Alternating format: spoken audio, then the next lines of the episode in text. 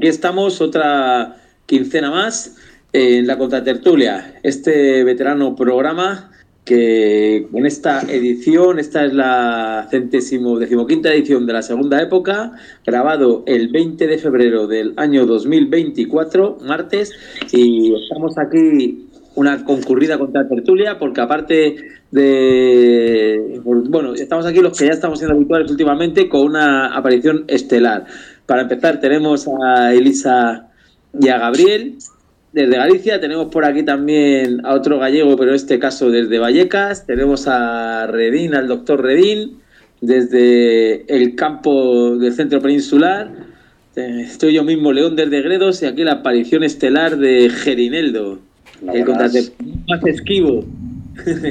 el casi más esquivo, otro peor todavía. Pero bueno, pues nada. Que ya no cantamos. Hola a todos. Hola, buenas. Muy bien, pues presentados quedáis todos y entonces en esta edición del programa vamos a tratar diferentes temas. Vamos a empezar así comentando un poco rápidamente el tema así de las elecciones en Galicia para reírnos un rato. Tampoco va a ser, ¿vale? Queremos también profundizar un poco más en el tema de la de la situación del campo, la agricultura, la ganadería, un poco también por estas movilizaciones que está habiendo, que comentamos eh, hace 15 días, pero nos dio para poco, ¿no? Porque quedaba poco tiempo. Y bueno, también queremos comentar una noticia que ha habido bueno, no una noticia, comentar sobre el hecho este de la muerte de dos guardias civiles arrollados por una narcolancha y todo lo que ha habido alrededor, que ha sido la noticia estelar también durante un montón de días. Queremos comentar algunas cosillas sobre esto y cosas que vayan saliendo y aquí los contratertulianos y contratertuliana, lo que quieran sacar y de lo que se quiera hablar, pues se hablará. ¿De acuerdo? Entonces, pues nada, empezamos directamente. Si alguien quiere empezar con el tema, por ejemplo, de las elecciones gallegas, ya que por aquí hay algunos gallegos que veo por aquí por pantalla, pues que ahí estáis. A ver, eh, tomo la palabra ya que estamos aquí en Mos, eh, que es así una cosa perdida, un condado en el medio de la montaña de Vigo. Eh, mm, no nos enteramos mucho de eso, primero porque no votamos y segundo porque estamos un poco alejados de esa cosa, pero nos hace gracia lo el candidato del PP en, en Galicia, no me acuerdo si era Rueda, que se llama el hombre, y que era bastante patético en, en el no querer comparecer, se ve que le habían recomendado que no compareciera. Y el no ganó, porque es que en Galicia el PP es una cuestión de fe, es como ser católico, ¿no? Y al final les votan, ¿no? Es que en Galicia yo me acuerdo desde pequeño eh, que siempre los del PP tocaban las gaitas, eh, les daban un bocadillo a, a, los viejetes, se los llevaban allí de los asilos a votar, las monjas y demás, que eran candidatas de, de, de, esta cosa. Y es que Galicia es así. Eh, quiero decir, el PP, si la gente no lo sabe, eh, viene de la Alianza Popular, que era de, del Fraga, eh, que era el ministro este del Franco, de, de Información, creo. Y de turismo después. Sí. y bueno, y que aquí el PP también fue financiado por el narcotráfico, no sé si la gente lo sabe. Yo lo sé porque lo estuve combatiendo a los narcotraficantes y entonces los conozco. Y, cuando, cuando estaban los chicos de, escondidos allí del narcotráfico en Portugal, en Guimarães, eh, yo estaba también en la clandestina en Portugal, pero por otra cosa, pues tenían allí un bar gallego y el fraca les llamó cuando habían arreglado con los jueces eh, que los, chavales o rapaces se podían voltar, que habían acordado... Eh, eh, que iban a salir bien de esta y, volvieron luego para aquí los narcos y todo el rollo. Eh, es que es que Galicia muy eh, muy muy tradicionalista.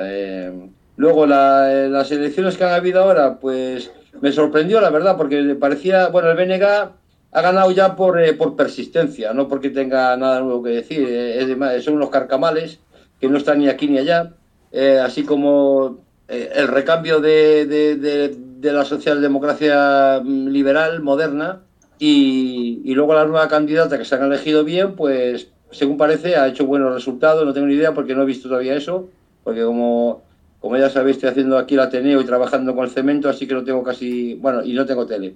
Pero bueno, eh, eh, ganaron, ganaron de nuevo y no me sorprende porque como he dicho aquí en Galicia parece que ya es una tradición. Eh, lo demás, eh, no sé, es que, eh, aparte de estar en Galicia, eh, como el, rollo electorero y demás, eh, la historia del PP es esa. Alianza Popular, Fraga, PP apoyado por el narcotráfico, luego se fue expandiendo y ahora es lo que es, lo que tenemos aquí. Y, y, no olvidemos también que Vox sale también del PP, o sea que no es que Vox sea una cosa posmoderna de, de no sé dónde. Ahí el PP siempre ha aglutinado Alianza Popular, monárquicos, fachorros, catofascistas y todo tipo de elementos reaccionarios. Y continúan en las mismas. Mm, no sé más, qué más decir. Eh, cedo la palabra a quien sepa más. Yo por, por, puntualizar un poco y por aportar también a eso que comentabas de la relación entre el Partido Popular en Galicia y el narco gallego, recomiendo mucho leerse el libro Fariña de Nacho Carretero, que, no cuenta nada nuevo en el sentido de que todo lo que ese libro cuenta fue saliendo en la prensa a lo largo de 15-20 años, en, la prensa gallega sobre todo, pero sí es muy interesante para, para entender cómo esa relación es... Eh, como decía el compañero, directa y absoluta. O sea, es que efectivamente, es que había una, una, relación, eh, vamos, permanente. Y una de las cosas que se supone que hizo que el narcotráfico en, en Galicia no fuera eh, tan sangriento como es en otros territorios fue también eso, la connivencia tan, tan directa que tenían con los cuerpos políticos y los cuerpos policiales. Eso viene muy bien explicado en el libro Nacho Carretero, tanto desde el principio, de, cuando se pasa del, del, extraperlo al tráfico de tabaco, y cuando se descubre que eh, una, pues un kilo de cocaína ocupa la décima parte que un kilo de tabaco, pero da 100 veces más beneficios. Eh, todo ese tránsito que es lo que realmente marca el inicio del narcotráfico gallego en los años 80 viene muy, muy, muy bien documentado y muy bien explicado en ese libro y la relación de Fraga con Terito, Terito que fue el, presidente del, Real Club Celta de Vigo eh, y que era uno de los grandes contrabandistas. Eh, y, que el propio Fraga fue al entierro suyo eh, públicamente, o sea que no era algo que se escondiera, ¿no? Esa relación siempre ha estado ahí y, y siempre ha sido una especie de secreto a voces. No tenemos que ir tirar muy para atrás. Eh, ahora mismo estamos con Feijó aquí en Madrid y sabemos la, toda la polémica que hubo porque este hombre se codeaba y se iba en yates con el narcotraficante o, contrabandista, todavía hay por ahí cierto debate, eh, Marcial Dorado que, casualidades de la vida, era pareja de, su chica, era en aquel momento, en el momento en el que se sacan las fotos, que si no recuerdo mal eran principios de los 90, pero hablo de oídas totalmente, era pareja de la que es hoy secretaria general o alto cargo de comisiones obreras en Galicia. Eh, por, bueno, pues por aportar, ya no sé si salseo, si contexto o si entender que la realidad lleva siendo parodia ya hace demasiado tiempo.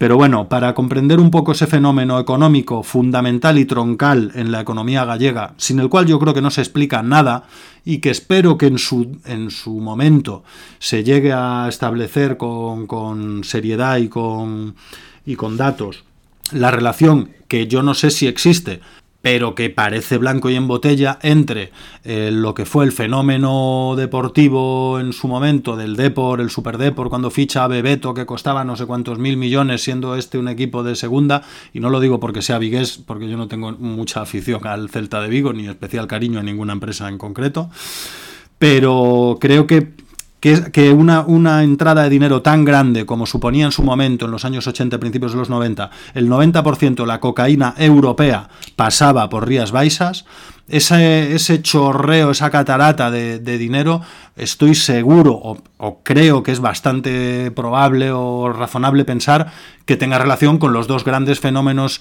económicos que hubo, o dos de los grandes fenómenos económicos en Galicia que hubo en esos años, que fueron el Super Depor y el, el Emporio de Amancio Ortega. Eh, por supuesto, yo no voy a decir que eso esté probado ni que el dinero de Amancio Ortega salga del narco, pero ahí fluía una cantidad de talegos que no era ni medio normal y por algún sitio tenían que, colocarse y que blanquearse. Entonces, bueno, hecha queda esta recomendación. La serie no la he visto, dicen que está muy bien. Yo no, no, la he visto, pero el libro sí que me lo he leído un par de veces porque es como que de verdad ayuda a entender el, el país del que viene uno. O sea que recomendado queda. Bien. Muy bien.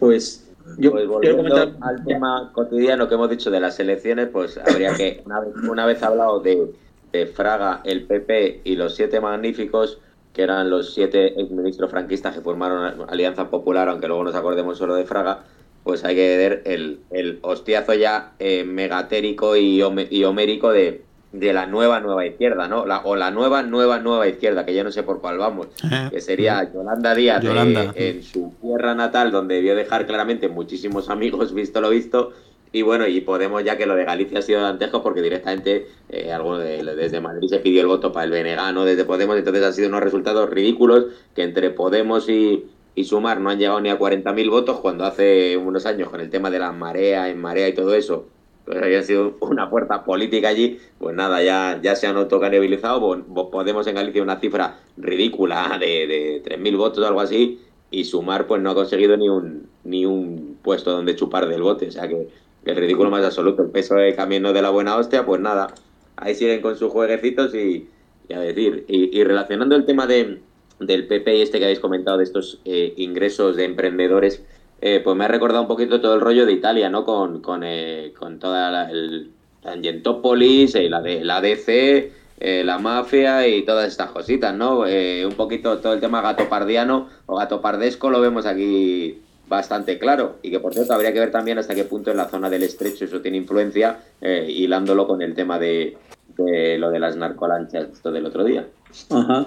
Pues yo quería comentar algo al respecto. Hombre, lo primero, la verdad es que como todas las elecciones a nosotros, a la gente que participamos de este programa, pues no nos suscita mucho interés porque sabemos que es una patética farsa, que lo único que es el continuismo de este sistema injusto y con el que algún día esperamos eh, poder acabar, ¿no? Pero bueno, eh, es una farsa, una farsa que de vez en cuando se renueva y se le lava la cara con proyectos como las nuevas izquierdas, como lo que pasó con Podemos hace unos, Podemos hace unos años. Entonces, para mí, por ejemplo, ha sido una satisfacción casualmente que puse la tele y en esos momentos estaba saliendo la, que no sé ni cómo se llama la señora, pues la lideresa de Podemos que está presentado como candidata a la Junta en estas elecciones y salía la señora de playinera llorando, emocionada, después de cosechar tan grandísimos resultado, la verdad que fue una satisfacción no verla llorar ahí, digo, estos gilipollas, pero bueno, aparte de eso, eh, y habéis contado un poco en Galicia, ¿no? Todo lo que hay, que el PP pues está imbricado y metido hasta el fondo de los fondos y va a ser, va a ser muy difícil que un cambio, pero es que, bueno, un cambio según los demócratas, estos que se presentan a las elecciones y los del PSOE, socialdemócratas y tal, porque cambio no va a haber, o sea, no va a haber ningún cambio en Galicia, porque aunque en Galicia hubiera ganado el PSOE y el día que gane, pero que no va a ganar porque se ha hundido, pero el día que gane, supongamos, la supuesta izquierda, el BNG o nos da igual quién sea, pues bueno, cambiarán algunas cosas, pero en el fondo, pues poco va a cambiar, ¿no? Galicia va a seguir, por desgracia, eh, llena de eucaliptos, sembrada de eucaliptos hasta arriba, hecho una mierda, va a seguir, pues eso, con mucho narcotráfico, va a seguir absolutamente despoblada con cientos y miles de pequeñas aldeas cada vez más despobladas, aldeas vacías enteras, ¿no? Y, el fin de una civilización rural que, de cientos de años se ha ido a la mierda y se está muriendo totalmente, ¿no? Eh, de hecho, de las cosas interesantes que ha habido en Galicia en los últimos, habrá, habrá habido bastantes, ¿no? Entre otras cosas, ha habido cosas muy interesantes en Galicia en las últimas décadas, porque para empezar, aquí está Gabriel, que es gallego y que en Galicia hizo muchas cosas interesantes también, ¿no? Desde luego, pero, pero digo, por ejemplo, el tema de que yo he estado viendo eh, en los años así, primeros años eh, transición, primera democracia, tal, lo que fueron las movilizaciones que hubo de gente de los pueblos de Galicia eh, intentando recuperar los comunales que les habían sido robados, ¿no? los, terrenos comunales que fueron robados a los pueblos por la administración, que fueron reforestados con pinos y todo eso. Hubo allí unas luchas realmente interesantes de, gente de Galicia, pues eso, de luchas colectivas, de gente que lo que quería era algo, eh, algo precioso, que era eso, recuperar el comunal, cosas comunes, no cosas para, para uno solo, ¿no? No mejorar tu situación, sino recuperar cosas comunes para poder llevar una vida en común, que es lo que se quiere, y que ese es el pasado gallego que ha sido aniquilado y es el pasado a recuperar de Galicia. Entonces, Galicia, lo que hace falta en Galicia es destruir, destruir eh, todo lo que hay, este politiqueo de los partidos, destruir todas las miles y miles de hectáreas de plantaciones de eucaliptos y de pinos, que ya sabemos que aunque es la supuesta España húmeda, es donde más incendios hay eh, históricamente, ¿no? Eh, Galicia y, destruir la mafia del narco imbricada en la política, acabar con la despoblación, hay muchas cosas que hacer y con el robo de los comunales. Otra cosa, hablando de Galicia, eh, por ejemplo, el otro día, el otro día hablamos, además que lo comentamos y también apuntó algo eh, Elisa, el tema de, creo que era el país este de Ghana, los tomates, cómo la economía de la, de la comunidad europea, las subvenciones de la PAC han arruinado a esos países y ahora tienen que los negros que no se ahogan en el mar acaban trabajando en Italia para producir tomates que luego embotan y mandan a Ghana, ¿no? Y a países de África. Bueno, pues Galicia, por ejemplo, que siempre se jacta siempre de pues, ser un pueblo pesquero, lo que habla, ¿no? Marineros tal, el otro día, bueno, es lo que ya se sabe, ¿no? Qué es lo que está pasando, por lo que está viendo toda esta emigración de cayucos, además, antiguo barco de pesca, que eran los cayucos de, África, una travesía terrorífica de 1500 kilómetros hasta Canarias, los que caen a la isla de Hierro, los que no mueren en el camino cuando pasan de largo, ¿no? Mueren en el Atlántico. Pues esa gente que, que, los caladeros de pesca que hay ahí están siendo saqueados y explotados por la pesca industrial de arrastre y por todos los convenios que esos países han hecho, entre otras cosas, con los países europeos, para que vayan pesqueros, entre otros los gallegos, a esquilmar las pesquerías de otras latitudes, ¿no? Entonces salía el otro día la flota gallega, que es una flota muy poderosa y que está, sin embargo, pues eso, pescando, os imaginaros dónde, ¿no? En terceros países muchas veces y contribuyendo también a coger y empobrecer y depauperar a esas poblaciones pescadoras y de pescadores que, de estos países de África que tienen que emigrar y en muchos casos acaban Igual que en Italia los negros cogiendo tomates para llevarlos al país de donde ellos tuvieron que salir porque ya el tomate se hundió gracias a las subvenciones de la C, las pesqueras también eh, europeas, en este caso la gallega, los barcos también están eh, pescando y, robando, se puede decir, los cardúmenes y, el pescado de, otros países africanos, los negros tienen que, emigrar y muchos negros acaban ¿Dónde? En esta flota gallega que están embarcados y muchos, yo he ido poco a Galicia, pero bueno, en lugares de Galicia Norte, no me acuerdo cómo se llaman estos pueblos que, que, pesquería de atún, que hay muchísima población africana, ¿no? Que, que, son los que realmente, pues eso, un trabajo ya tan duro y sacrificado como es el de marinero, pues lo llevan a cabo por inmigrantes que no pueden pescar en sus países y que los que no se ahogan o los matan los gendarmes marroquíes azuzados por el PSOE y eso, pues llegan aquí a trabajar en la flota. Pues e, eso es lo que hay, un mundo, un mundo de mierda, un mundo injusto, un mundo en lo que nada funciona y, por desgracia es así. Y bueno, eh, eso es lo que lo que quería comentar, simplemente. Yo quería, ya para completar lo que habéis dicho, ¿no? Todos y tal. Eh, el tema, yo como lo he visto desde aquí, claro, con muy poco interés, la verdad. Y como la, prensa, ¿no? en este caso la progresista, ¿no? como ha estado intentando generar esa intención de voto ¿no? y vendiendo todo el tema este, basándose en, las, en, las, en los estudios que hace el CIS, ¿no? de, de, todo el tema del sorpaso, del BNG y de que iban a ganar las elecciones, no sé qué, yo conociendo un poco Galicia, porque también tengo familia allí y tal, y conozco un poco, o sea, yo, yo miraba las noticias y alucinaba, es que ni siquiera me metía directamente, porque digo, o sea, yo esto no sé de dónde se lo sacan, y al final, pues mira, ¿no? Eh, se han pegado un ostión bastante, bastante considerable, ¿no? Así que, pero bueno, como eso, los medios, ¿no? Que como estaban todo el rato vendiendo ahí, ¿sabes? Y con las informaciones falseadas de los estudios del CIS, o sea, que es una vergüenza. Quería yo puntualizar un par de cosas respecto al tema electoral, recordar que el PSOE ha gobernado en Galicia en un par de ocasiones, ¿no? En, eh, a finales de los, vamos, durante los 90 y tal. Y recordemos que ahí sigue estando presente uno de, los puntos fuertes del PSOE de los municipios, que es el, el mamarracho del alcalde de, de Vigo, Paulo, tú sabrás, le conocerás bien, que por, que por cierto, la única capital de provincia que no ha ganado el PP ha sido Vigo, que ha ganado el BNG, o sea, ni siquiera Abel Caballero ha podido levantar mm. eso. Eh, el tema de, los pescadores, hay muchos senegales y caboverdianos en, en, la flota gallegas y también peruanos, por cierto, que es otro de los grandes países de, pesqueros del mundo, ¿no? Pues aquí muchas veces, si, si, seguimos los hilos, vemos como estas conexiones aparentemente anecdóticas no son tales, sino, sino que son más bien las normas, ¿no? Ahora andaban comentando, en Senegal andaba el tema político un poco agitado con un presidente que quería saber, mm, duplicar mandatos cuando allí la Constitución les hace que se renueven y, por eso estaba especialmente elevado el tema de la, de la migración de, de cayucos desde Senegal. Y bueno, pues ahí están ya rápidamente firmando convenios, el ejército, el Ministerio del Interior, la Guardia Civil, como, siempre, la raya, las, las alambradas, las concertinas de Melilla, pues ya hace tiempo que pasaron de Mauritania, ya están en Senegal y, siguen bajando hacia el sur, ¿no? Pero claro, pretender ponerle barreras a África con 40 millones de habitantes, con mil millones, perdón, con 40 millones de kilómetros cuadrados, con mil millones de habitantes y siendo el único continente que tiene una perspectiva de, crecimiento demográfico brutal en las próximas décadas, pues más la desertificación, más todo el caos que tienen allí geopolítico, más tal, más cual, pues bueno, es, es un poquito ponerle puertas al campo literal, ¿no? ¿Puedo decir algo de Galicia? Adelante. Por supuesto. Estuve, eh, es que estuve seis meses, eh, con 15 años fui pescador, estuve seis meses en el Gran Sol, entonces algo del Marte. Y bueno, es verdad, ya, ya me quitó aquí Redín, que es el más informado de, los senegaleses y los peruanos que están ahora sustituyendo a la flota gallega, porque cobra más baratos que, los paisanos. Y, y eh, lo, eso ya lo los seis meses de Gran Sol.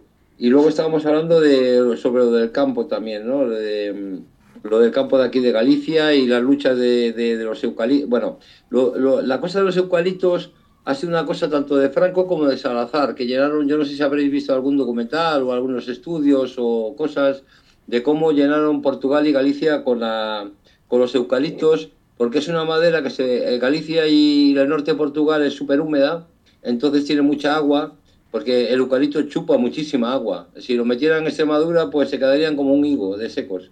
Eh, entonces aquí se lo pudieron permitir porque crece muy rápido, eh, lo procesan para, para, las celulosas. En Pontevedra hay una celulosa que, que, es repugnante, que huele muy mal. No sé si os acordáis que antes de que acabara eh, la cuestión de cuando iban a, no sé si era el PP el que estaba allí o algo así, antes de acabar. Antes de acabar, sí. sí.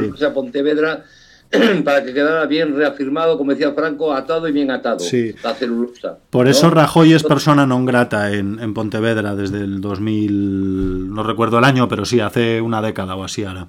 Sí, e, entonces em, eh, eh, el eucalipto, aparte de, los intereses que, eh, no voy a hablar ya de los vertidos que echan en el mar, que son asquerosos, no voy a hablar tampoco de, de, de eso que hoy llaman los ecologistas el medio ambiente, y todas esas tonterías porque el medio ambiente se la pega a todo el mundo y eh, echando aquí en, en, las rías, que precisamente no sé si hay, eh, aparte de Galicia, otro sitio donde hay garrías, que es, una, es un, eh, un biotopo muy, muy particular, que por eso tenemos el pulpo que tenemos, que tiene el sabor que tiene, porque no se da en otros sitios. no es lo mismo un pulpo de Galicia que un pulpo de Marruecos, por poner un ejemplo, y etcétera. Bueno, eh, luego mm, de, de, esto de siguiendo con el mar, estoy tocando así en general para que luego lo sigamos desarrollando. Sobre el mar, yo cuando estuve ahora en la cárcel esta última vez, eh, pues conocí un chaval que era un, bueno, lo que llaman pirata, que en realidad no es un pirata, era un pescador, como era yo, Ali, eh, que si alguna vez escucha la cuenta de Turia, le saludo desde aquí y que sepa que no lo olvido. Un chavalote muy majo, que pues que le metieron preso por pirata porque, como me decía él, eh, los barcos eh, eh, occidentales pasan por allí, por su tierra, hace, hace mucho tiempo, y son fábricas, básicamente, que van cogiendo toda la pesca y, esos barcos no son el típico barco de pesca tradicional que tiene una cuota de pesca o lo que sea, sino que sencillamente procesa directamente el pescado, lo corta, lo enlata y cuando llega al puerto ya está todo enlatado. Y, y evidentemente los pescadores senegaleses, eh, pues eh, llegado el punto, pues dijeron, pues ya que los europeos nos vienen aquí a robar la pesca, pues les cogemos a los europeos sus barcos y que nos paguen, ¿no? Y como allí no entraba ni Dios, pues eso.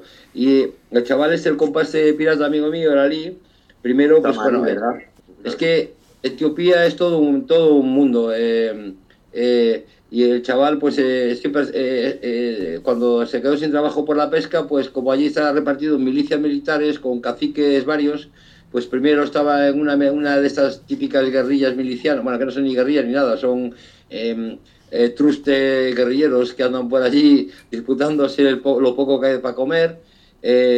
Pues como eh, cerraban barrios y atracaban igual los bancos y todo lo que había por allí, y luego la otra milicia, que eran los bancos de ellos, pues les mataron, pues al final tuvieron que irse a la piratería. Es decir, em, al final empujamos a lo que Mao Zedong llamaba el tercer mundo, a, precisamente a, que se reapropien un poco de, lo, que les pertenece.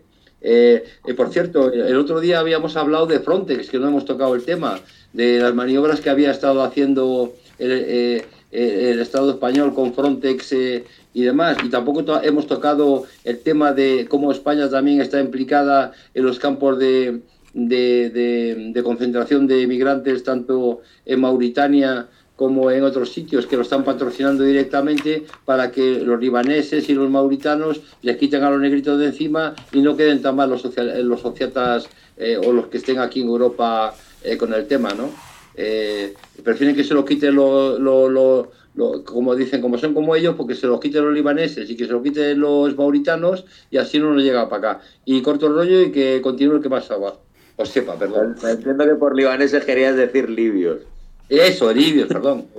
Por cierto, que el otro día se, se desrasgaban la vestidura porque estaba la Meloni haciendo, tratando de hacer un tratado con Albania para hacer exactamente lo mismo, pero versión, lo mismo que han hecho los ingleses con lo del barquito del Támesis y lo de Ruanda, pues lo mismo que han hecho los ingleses con el barco del Támesis y mandar a los emigrantes a Ruanda, pues Meloni estaba tratando eso, de hacer un, un acuerdo con Albania, que por cierto fue territorio del imperio italiano mussoliniano, ¿no? De, en el periodo de entreguerras y justo antes de la Segunda Guerra Mundial, y trata ahí de, hacer una trampa esa de externalizar la contención de la migración, que es lo que está haciendo la Unión Europea en los últimos años, y incluida España, ¿no? Y el resto de países ya tenemos a, por un lado Erdogan, por otro lado Libia, tenemos a, a, Mohamed en sexto, tenemos eh, Mauritania, Senegal, etcétera, etcétera, etcétera. En todos los lados se está externalizando el control migratorio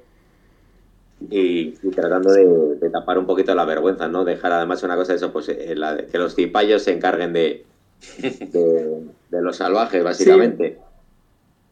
Lo que está claro es que Europa es un es repugnante, ¿no?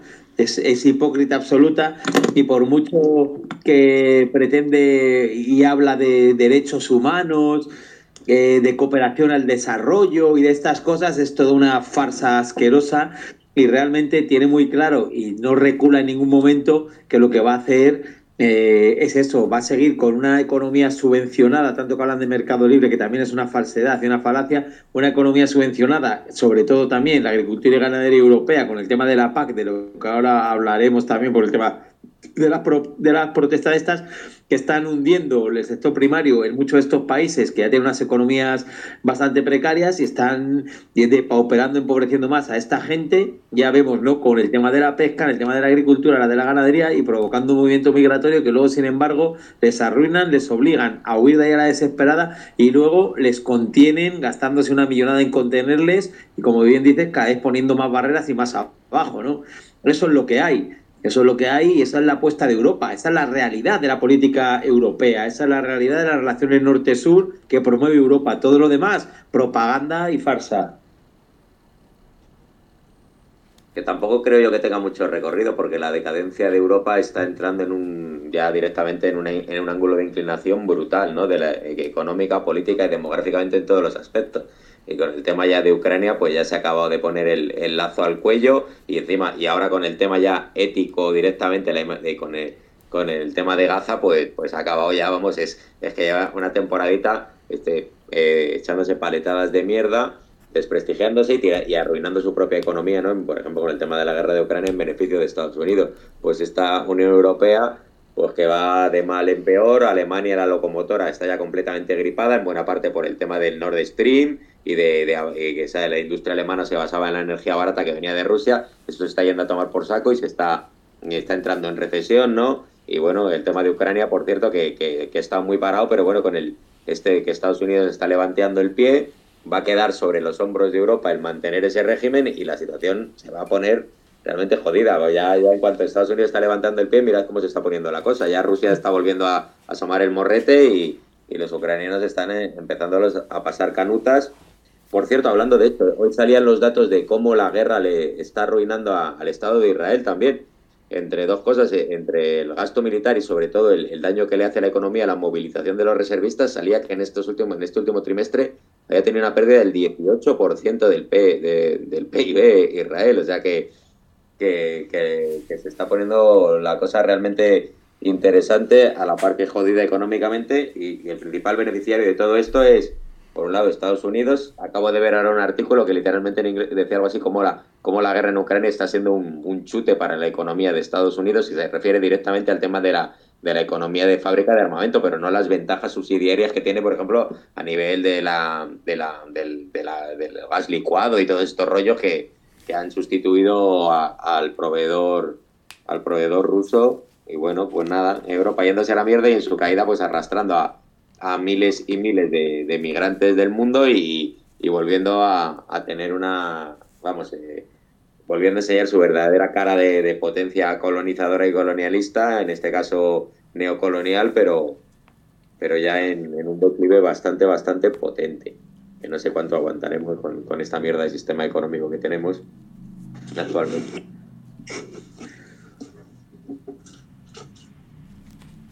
¿Nadie dice nada o qué? Venga, pues tenemos que pasar a otro asunto si queréis. ¿Queréis que hablemos un poco del tema de. o ya lo damos por comentado, lo del victimismo policial y toda esta. Hola, un poco de. No, vamos a hablar de ello, vamos a hablar de ello, yo creo, ¿no? Venga. Es un tema que ha estado aquí, ha estado aquí en, portada informativa durante muchos días.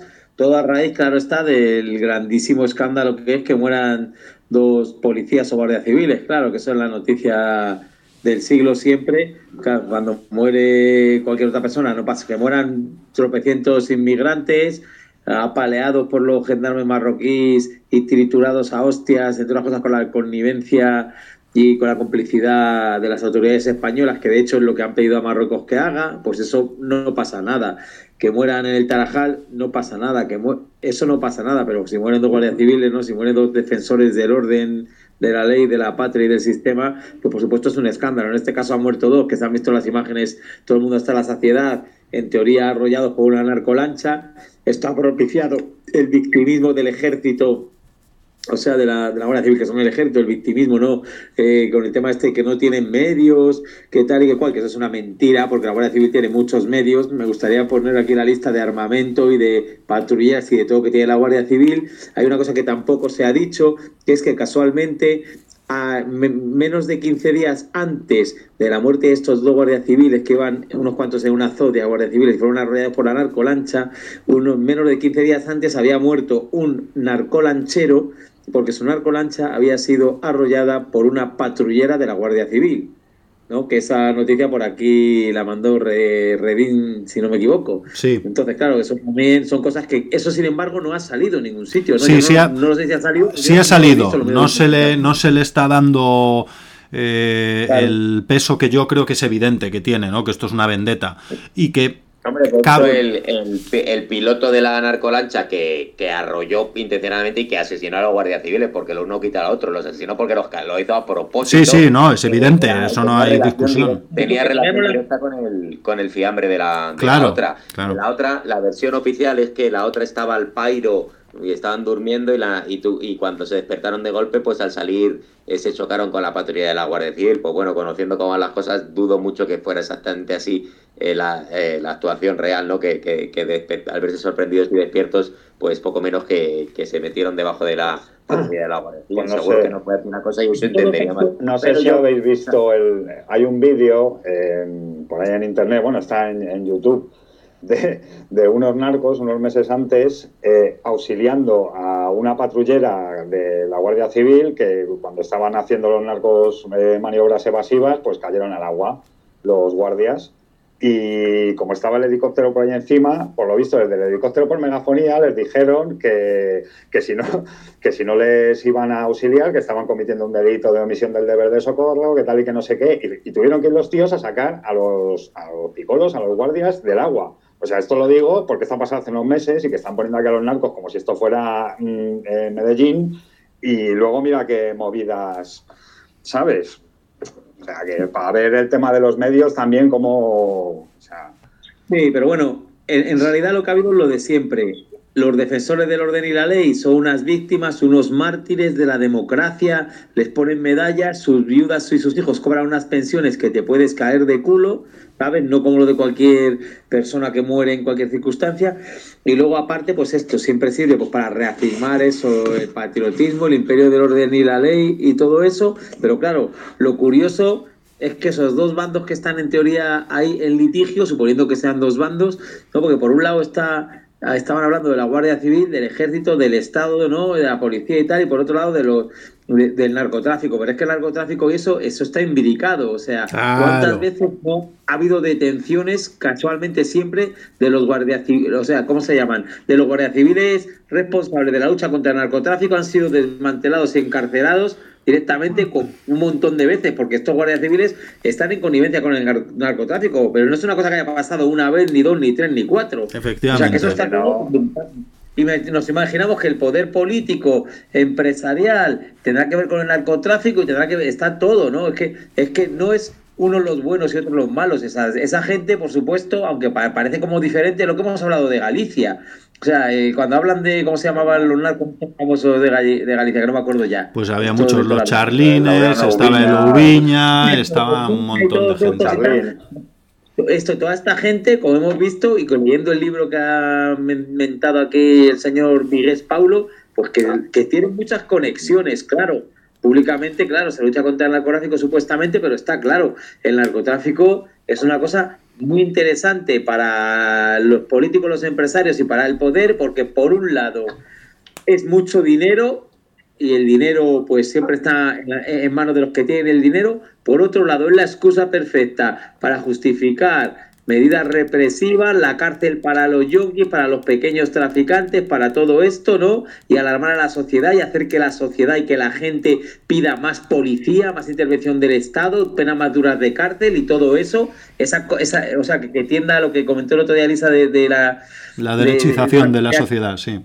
La derechización esa que se dice de la sociedad, ¿no? Es, es, es, todo así. Y por otro lado también las víctimas que deja aniquiladas, como bien sabrá la gente y como luchó contra ello aquí en Galicia eh, compañero Pombo, las víctimas que deja arrastradas son la gente trabajadora, los hijos de los trabajadores, la gente de los barrios en general, que es la gente que acaba muriendo, como murieron aquí en ese holocausto que hubo de yonkis en los años 80 y 90, de, la heroína y, y de la cocaína, ¿no? Entonces, todo eso solo puede ser beneficio, solo puede ser eh, dolor, sufrimiento, pérdida, muerte y encima represión, cárcel y más policía y más o sea, para, la gente y para el poder encima lavarse la cara, ir de defensores y salvadores de y, luchadores contra el narcotráfico cuando es mentira, ¿no? Y, y, todo va peor. Entonces, esto es una cosa que beneficia, por supuesto, eh, a todo el mundo. Que haya gente, por supuesto, cómo no, la gente gente pobre y gente barrio bajera, gente como le llames, de lugares de allí, se va a meter en el narcotráfico, si en este mundo que, que vivimos, en, el que te meten por la cara que hay que consumir y qué tal, y, puedes conseguir dinero fácilmente descargando narcolanchas, vigilar, ¿cómo no va a entrar la gente ahí? Por, por aportar un, por aportar un poco de, de, de, un poco sobre lo que ha comentado León, ¿no? De la relación de las, la Guardia Civil o los cuerpos policiales con el narco. Evidentemente no sabemos hasta qué punto hay connivencia siempre la hay, en un grado mayor o menor siempre la hay. Obviamente, tú no estás metiendo en una playa con visibilidad plena a las 3 de la tarde eh, lanchas con droga y que no se entere ni Perry. Siempre hay alguna connivencia. Una cosa que para mí, en este caso, siendo eh, el asesinato de estos dos policías, siendo indiscutible e injustificable. Eh, hay una cosa que, que para mí tiene un aspecto muy claro y es, al suceder una semana, diez días después, de una eh, acción de tal violencia como para acabar con la muerte de un narcotraficante, desde sin tener datos ni nada, simplemente olfato y un poquito de tiene pinta de ahí había un pacto que este asesinato rompió y esta vendetta viene no solo a ser creo, creo yo, pero como opinión personal que tengo la impresión, sin más, ¿eh? no solo eh, es que tú mataste a mi primo, sino que aquí había un pacto de que no nos matamos, porque los narcos tienen pistolas también. O sea, y la policía tiene pistolas. O sea, aquí había de alguna manera, creo yo, que esto supone una rotura de un ten con ten, de bueno, venga, no te pases, yo te detengo a los muertos de hambre de vez en cuando y tú no te columpias, pero yo no te rompo el negocio y yo sigo haciendo mi función, que es defender el orden y la ley, etcétera, etcétera. Y de alguna manera esto se ha roto. Y creo que por eso también, y de hecho acaba de haber una operación en Cataluña contra el tráfico de hachís y marihuana, que es lo que con lo que está relacionado, es, es el tipo de tráfico que hay ahí en Barbate que yo creo que tiene que ver con este esta apuesta del Estado de, vale, no sabéis, queréis jugar fuerte, nosotros nos equivocamos y os matamos a uno, ahora nos matáis a dos, lo grabáis y todo, vais fuerte, vamos fuerte nosotros y ahora están metiendo mucho más recurso, mucho más pasta y mucha más voluntad política al final, que es yo creo que la, la clave de todo esto.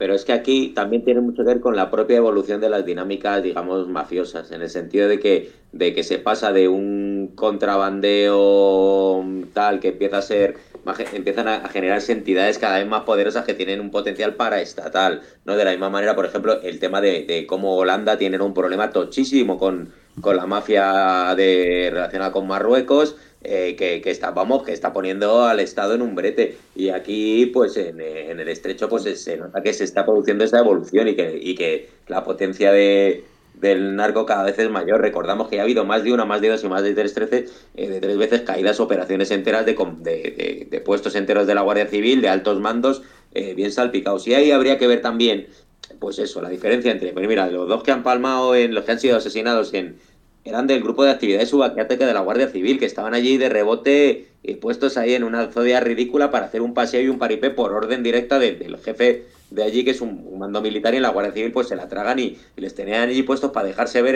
en, una zona que con eso evidentemente no pudes ni perseguir ni parar en ningún momento a, ninguna narconalcha. O sea, estaban allí puestos de plantón para hacer el, eh, el paripé por alguna orden directa. Y es verdad que también a, Marlaska le están cubriendo de mierda por el tema de la desarticulación de la, de la del grupo de que había estado ahí metiendo cera en los últimos años. O sea, que ahí hay historias que tienen mucho que ver con el, con el Estado, con el Ministerio del Interior y con, y con otros muchos temas. Es verdad que unos de estos les habían, creo recordar que parte de las, bueno, tiene que ver la, la desactivación de ese grupo, tenía que ver pues, pues, pues, se habían sobrepasado en ciertas cosas o incluso pues también el rollo este de que habían tenido seguimientos y, y vamos, que habían pillado por su propio, sin, sin, permiso judicial, incluso comprando el material en AliExpress para andar haciendo los seguimientos a los narcos de una manera. O sea, hay, hay un montón de cosas y, y, habría que ver hasta qué punto también dentro del, pues muchas de las propias luchas intestinas entre, entre los cuerpos policiales o, las diferentes visiones y aparte de, posibles eh, pues, gente que está muy de mierda hasta arriba porque ahí hay mandos,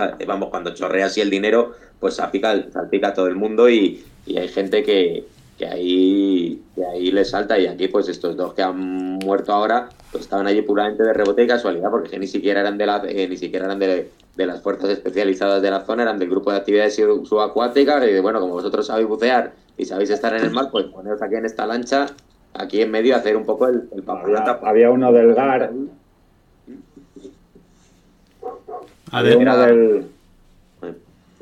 Adelante, adelante, Gerineldo.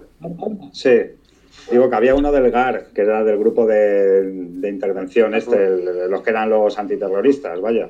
Y luego el que llamó eh, fue el alcalde, por lo visto, porque llevaban ahí las narcolanchas tres días y según refieren algunos medios fue el alcalde el que llamó a la Guardia Civil, por lo visto se debió poner, pues eso, y mandaron allí a estos dos, que lo que dice Redín, uno de los de actividades subacuáticas y el otro del GAR, que, que estaba allí por una operación también, pero que nada que ver con eso, o sea, habían entrado en un piso, ¿sabes? En plan con el ariete a trincar, a detener a alguien. Y, pues eso, básicamente que una orden política de tipo propagandística para que se dieran un paseo y que el alcalde se tranquilizara. Y por eso estaban ahí esos cuatro en una zodiac ahí que, que no pintaban objetivamente absolutamente nada, claro. Eh. Pero bueno, al margen del destino de los guardias civiles, estos en concreto, sobre todo la repercusión que ha tenido, porque su destino a mí la verdad es que tampoco es que me preocupe mucho, eh, reconociendo un poco la cosa y recordando alguna intervención del programa pasado que me gustó de la compañera Elisa, yo diría, eh, ¿qué sacamos de esto? ¿Qué sacamos de esto? Hablando de lo que hay ahí, ¿no? Que por un lado es la Guardia Civil, eh, eh, el Estado de la represión y de otro lado son los narcos, está claro que nosotros, o sea, la gente eh, los anarquistas o tal, ¿qué vas a hablar de eso? Pues, pues está claro, ¿no? Contra del tema de la droga, a quién perjudica, de dónde sale, a quién beneficia, quién es la gente que sufre eh, toda la mierda del negocio de la droga, dónde acaba toda la millonada del dinero del negocio de la droga y los muertos que se entierran normalmente, de dónde salen, y las familias que se destruyen y la gente a la que se jode la vida y se queda sin dientes y se muere, ¿de dónde sale? Eso no hace falta que lo contemos porque ya lo sabemos en Galicia, en los barrios de Madrid, de Barcelona y de todos los sitios y del mundo, ¿no? Entonces, por supuesto, la postura frente, frente a, este tema concreto, ¿no? Eh, debe ser, por supuesto, mantenerse al margen de, este contrabando asqueroso, una sustancia ilegal, solo porque le vas a sacar más beneficio, como es el tema de, de, la droga en todos, sus, en todos sus niveles y sobre todo por las consecuencias que tiene, ¿no? Lo que hay que hacer o sea, lo que se puede hablar es eso, lo que siempre se ha dicho, ¿no? Eh, intentar eso, como igual que se hablaba contra la heroína cuando la heroína se estaba llevando a, miles de personas, llevaba muchas a la tumba, llevaba muchas a la cárcel, primero a la cárcel luego a la tumba, y a cometer actos también antisociales contra su propia gente, por desgracia eso pasaba, y acabar también además en connivencia, porque todo lo de la droga está con el chivateo, con bueno, pues con toda la mierda que ha traído, ¿no? Son cosas que de las que hay que tener un discurso clarísimo sobre ellas, ¿no? Y, igual que el discurso sobre las cuerpos, los cuerpos del orden y los cuerpos de represión del Estado, ¿no? Tanto unos como otros. No es una cuestión de buenos y malos como quieren ver por la tele, porque la droga es mala y la policía es buena. Y vamos a decir porque combate la droga, porque eso es una mentira, porque para empezar no es así, ¿no? Y yo que sé, un poco aclarar esas cosas y poco más que decir. Esto es una noticia que en realidad no es tan trascendentalísima, pero claro, han tocado a unos guardias civiles y bueno, pues hay que homenajearles y que sean los héroes del pueblo durante unas semanas y ya está. Toma la palabra, por favor. Adelante. Bueno, eh, sobre la Guardia Civil, yo creo que creemos que si indagamos un poco la historia, sabemos que fue formada por el duque de Ahumada en su época para, para combatir lo que llamaban el bandolerismo. Siempre eh, es el grupo armado de la burguesía contra contra, contra los que intentan sobrevivir de alguna manera. y mm, eh, también eh, hablando de la Guardia Civil, aparte de su fundación eh, y, que se encargaban de, combatir, como decían ellos, el bandolerismo, es decir, las zonas rurales y demás, tuvo un desarrollo, es muy interesante seguir cómo se desarrolló la Guardia Civil a lo largo de la historia. Eh, que casi todos eran nativos. Yo aquí en Galicia, eh, obviamente, eh, el, Guardia Civil era aquí nativo y también conocía cada sendero, cada camino, etcétera, etcétera. Para combatir la guerrilla, que duró también muchos años, sobre todo la coordinadora guerrillera de, de Galicia, León y, bueno, de aquí del norte, noroeste, creo que se llamaba, estuvieron muy activos, que también cada vez que desarticulaban una partida de guerrilleros, eh, se iban incorporando a la Guardia Civil, una cosa muy curiosa que hoy ya no se podría dar, pero en aquella época se, utilizaba lo que se podía. El Guardia Civil era un desgraciado proletario como lo era eh, el bandolero y como era el desgraciado de turno. Quiero decir, lo que pasa es que trabajaba al servicio del poder.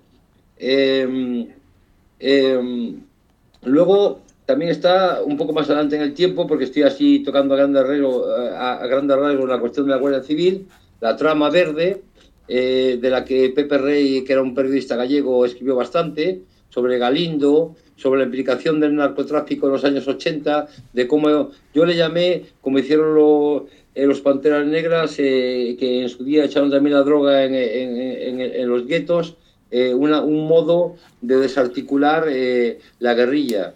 y yo creo que el general Galindo había dejado muy, muy, muy había dicho de forma muy explícita eh, que prefería eh, una generación de, ¿cómo era que decía? Que, que prefería em, eh, drogadictos que, que, terroristas. ¿no? Una, generación yonki. Una generación yonki, una generación terrorista. ¿no? Entonces, bueno. Em, luego también podríamos hablar de Garzón, de cómo despuntó precisamente en esta lucha, que de hecho la Guardia Civil también estaba implicada aquí en Galicia en todo este tinglao que se descubrió que la Ría de Arosa, todo el pueblo, incluida la Guardia Civil de aquí, local, estaba metida en el trapicheo y tuvieron que venir de Madrid que era cuando se disputaban el superministerio, el Belloc y toda esta peña de, de, justicia interior, y el Garzón quiso tener políticos, pero no le salió la cosa y al final hoy en día aún sigue renqueando. Y bueno, Garzón también es un personaje que se la pinta de socialdemócrata eh, pulido, eh, limpio y demás, eh, pero cuando quedó descartado del proceso, pues eso, empezó a defender a, a la Sansa allí por ahí, arriba y aquí cuando le pasaban presos que eran considerados como terroristas, independientemente de que eran las marcas y, los signos de torturas, le importaba un cojón como a todos los demás, como el Marlasca, Garzón y toda la banda que tenemos hoy aquí. Estos son los, los que ahora van de socialdemócratas, porque no eran tan fascistoides o catofascistas como los antiguos, pero que en realidad, eh, como han ido muriendo los demás y la gente no tiene memoria, que somos como los peces, pues hemos ido olvidando de dónde vienen estos personajes. Eh, y le paso la palabra a Elisa para que comente algo más. He dejado unos apuntes para que lo desarrolléis los demás. Sí, eh, así me se ocurren pequeños comentarios, ¿no? Bueno, en relación a la droga, eh, ¿no? Eh, dónde confluye y, cómo fue usada por parte de varios eh, estados que sabemos muy bien, por definición, en cualquier esquina del mundo, son liberticidas y tienen el monopolio de la violencia y del castigo. ¿No? Entonces, la droga siempre se ha usado como, como arma y lo que, por ejemplo, aquí en el Estado español ha pasado a lo largo de los años 80 y sabemos muy bien por qué, para silenciar o intentar silenciar em, eh, eh, formas de eh, rebeldía y, guerras sociales y, lucha armadismo, también ha pasado en Italia una década antes, ¿no? durante los años 70 por ejemplo, ha pasado exactamente lo que ha pasado aquí durante los años 80 y no es una casualidad que precisamente era cuando empezaba a, a surgir de manera bastante fuerte la lucha armada, las Brigadas Rojas y, varios más. Eh, sería otro capítulo, pero bueno, no para... Eh, entonces, eh, la, la, droga como arma, en realidad, ¿a quién beneficia? para volver al ejemplo de la narcolancia, a la Guardia Civil, que es cómplice del Estado como brazo derecho, uno de los tantos, eh, que se supone tenga que castigar quien la difunde o a los narcos. En realidad beneficia a los dos, ¿no? La colaboración, la connivencia de que hablaba Pablo. Entonces, eh, mm, mm, si alguien me pregunta, eh, no solo como anarquista, sino como persona que opina eso, si prefiero un narco muerto o un guardia civil muerto, sinceramente puedo decir que me da totalmente igual. Los dos para mí representan una de las tantas formas de poder ¿no? Eh, entonces, sí, el Guardia Civil, eh, evidentemente, eh, a través de la, la, voz de la gran verdad que se llama televisión, puede mm, beneficiar de un teatro optimista más que un narco, evidentemente, pero al final los dos son cómplices del mismo poder que como anarquistas queremos eh, romper. Pues me da igual que muera el uno o que muera el otro. Eh, aparte, eh, lo interesante que es analizar ¿no? qué tipo de, de, de, teatro quieren montar los dos. Y luego, muy brevemente, los machacas del poder, precisamente, en realidad son cómplices del poder y siempre son sedientos de poder. Los micropoderes en realidad son como eh, brazos del mismo pulpo, del mismo macro represor. Entonces, aunque a veces ¿no? se, se, hable de machacas, en realidad los machacas son absolutamente indispensables, quieren su parte de poder. Y para terminar, eh, no hace falta para volver al, tema del victimismo, de la desproporción ¿no? de, de quién es víctima eh, ir a la narcolancia, porque el mes pasado, eh, para muchos días, también se habló de los tres soldados estadounidenses que han muerto, cuando al mismo tiempo seguían diciendo que la franja de Gaza habían matado ya más de 22.000 palestinos, de los cuales 11.000 niños. Sin embargo, tres soldados muertos estadounidenses. Entonces, mm, la desproporción es siempre la misma. Yo quiero hacer, aprovechar un breve instante para hacer una, un aporte a lo que estaba... Que me quitas tiempo. Venga, que sí, que no, no tardo nada. Solo para lo que comentaba antes Gabriel sobre eh, Garzón y la operación Nécora, como dato, que precisamente me he acordado porque viene en el libro este de Fariña. Cuando lanzan la operación Nécora, si no recuerdo mal, pues, bueno, no voy a dar fechas, 90 y pocos. Eh, salen varias furgonetas de Policía Nacional de, de, desde Madrid hacia Galicia, pero no conocen el destino hasta cuarto de hora antes de salir. Salían a la una y media de la mañana, pensando que iban a Cádiz, precisamente, que iban al sur, a una operación contra el narcotráfico en el sur, y pasa el delegado del juzgado de, Garzón entregando un sobre cerrado con orden ministerial a cada uno de los, de los conductores de las 8 o 12 furgonetas que había, indicando la ruta es carretera de Coruña a 6 hasta tal, y creo que iban, pues, a, pues sería eso, a, Rías Baixas, vaya. Eh, ¿para, que se, ¿Para qué se hizo eso? Se hizo para que las autoridades policiales gallegas no tuvieran conocimiento de esa operación y no pudieran reaccionar, porque se sabía que cuando se supiera en Galicia iban a moverse, iban a, como eran parte del, del mismo entramado criminal, iban a abortar esa misión de aquella no había móviles y no había WhatsApp y no había nada. Entonces simplemente con cambiar la ruta en el último momento los jodías y ya nadie se podía comunicar con nadie. Pero bueno, solo como dato para aportar un poquito hasta qué punto la, la, implicación de los cuerpos policiales en el narcotráfico en Galicia en los 90 era, era tan fuerte que el propio Ministerio de, de Justicia se tenía que defender de ello. Bueno, volviendo, varios temas de los que se han hablado. Primero, Nos quedan dos minutos, así que seamos veloces. Maldita sea tu estampa, en dos minutos no puedo hacer nada de esto. Pues solo una cosita, eh, para los que romantizan y ven a los narcos como los Robin Hood que se enfrentan al Estado, pues recordar cómo tenía, por ejemplo, a los machacas en los narcopoblados de Madrid, ¿no? Literalmente el esclavismo en versión o sea, degenerada contemporánea. ¿Vale? De la Guardia Civil podríamos hablar como, porque la Guardia Civil es la herramienta principal de la que se dota el Estado burgués contemporáneo cuando nace en España de hecho, es prácticamente la primera herramienta de la, de la, de la que se dota una vez que se acaba la primera guerra carlista. Fíjate tú que es, es un año anterior la Guardia Civil a la adopción de la bicolor como enseña nacional. Esto ya, ya no, nos dice mucho y hay que entenderlo como, como herramienta del Estado y del Estado burgués, ¿vale? Lo digo porque hay mucho aquí rollo de la Guardia Civil, de facherío de Franco y bueno, pues de hecho Franco no era precisamente, vamos, tres veces estuvo firmado eh, sobre la mesa para firmar el decreto de disolución de la Guardia Civil porque no les consideraba muy afines porque esto obedecen al Estado independientemente de, de quién esté en el gobierno, ¿no? Y habría que ver también, pues, cómo, cómo digamos, de, dentro de, de, de, los números de la Guardia Civil en estos 180 años de historia, la mierda que han comido en, eh, son la herramienta del Estado, pero sobre sus propias espaldas, porque porque han sido los machacas, pero casi en, situaciones muchas veces equiparables a, a los toxicómanos de la Rosilla, ¿no? Haciéndole el trabajo sucio a, a, a, los de arriba. Y mientras que otros luego pues se, se, llevan de medallas de ascenso y de títulos, como el Duque de la Humada o como el señor Garzón, que para muchos es interpretado como el gran juez defensor de los derechos humanos por el paripé que hizo aquel con el tema de Pinochet o con el tema de la memoria histórica en España, cuando es un reaccionario de mucho cuidado. Fin.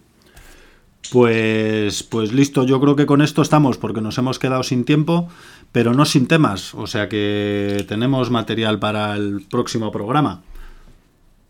Muy bien. ¿Interpretamos que ya has cortado? No, pero yo estaba esperando a que os despidierais alguno para no despedir yo siempre. Venga, di hasta luego, León. Bueno, Estás pues despedido. adiós. Estáis despedidos todos y me despido yo también. Pues nada, dentro de 15 días más. Eh, aceptamos sugerencias de la audiencia.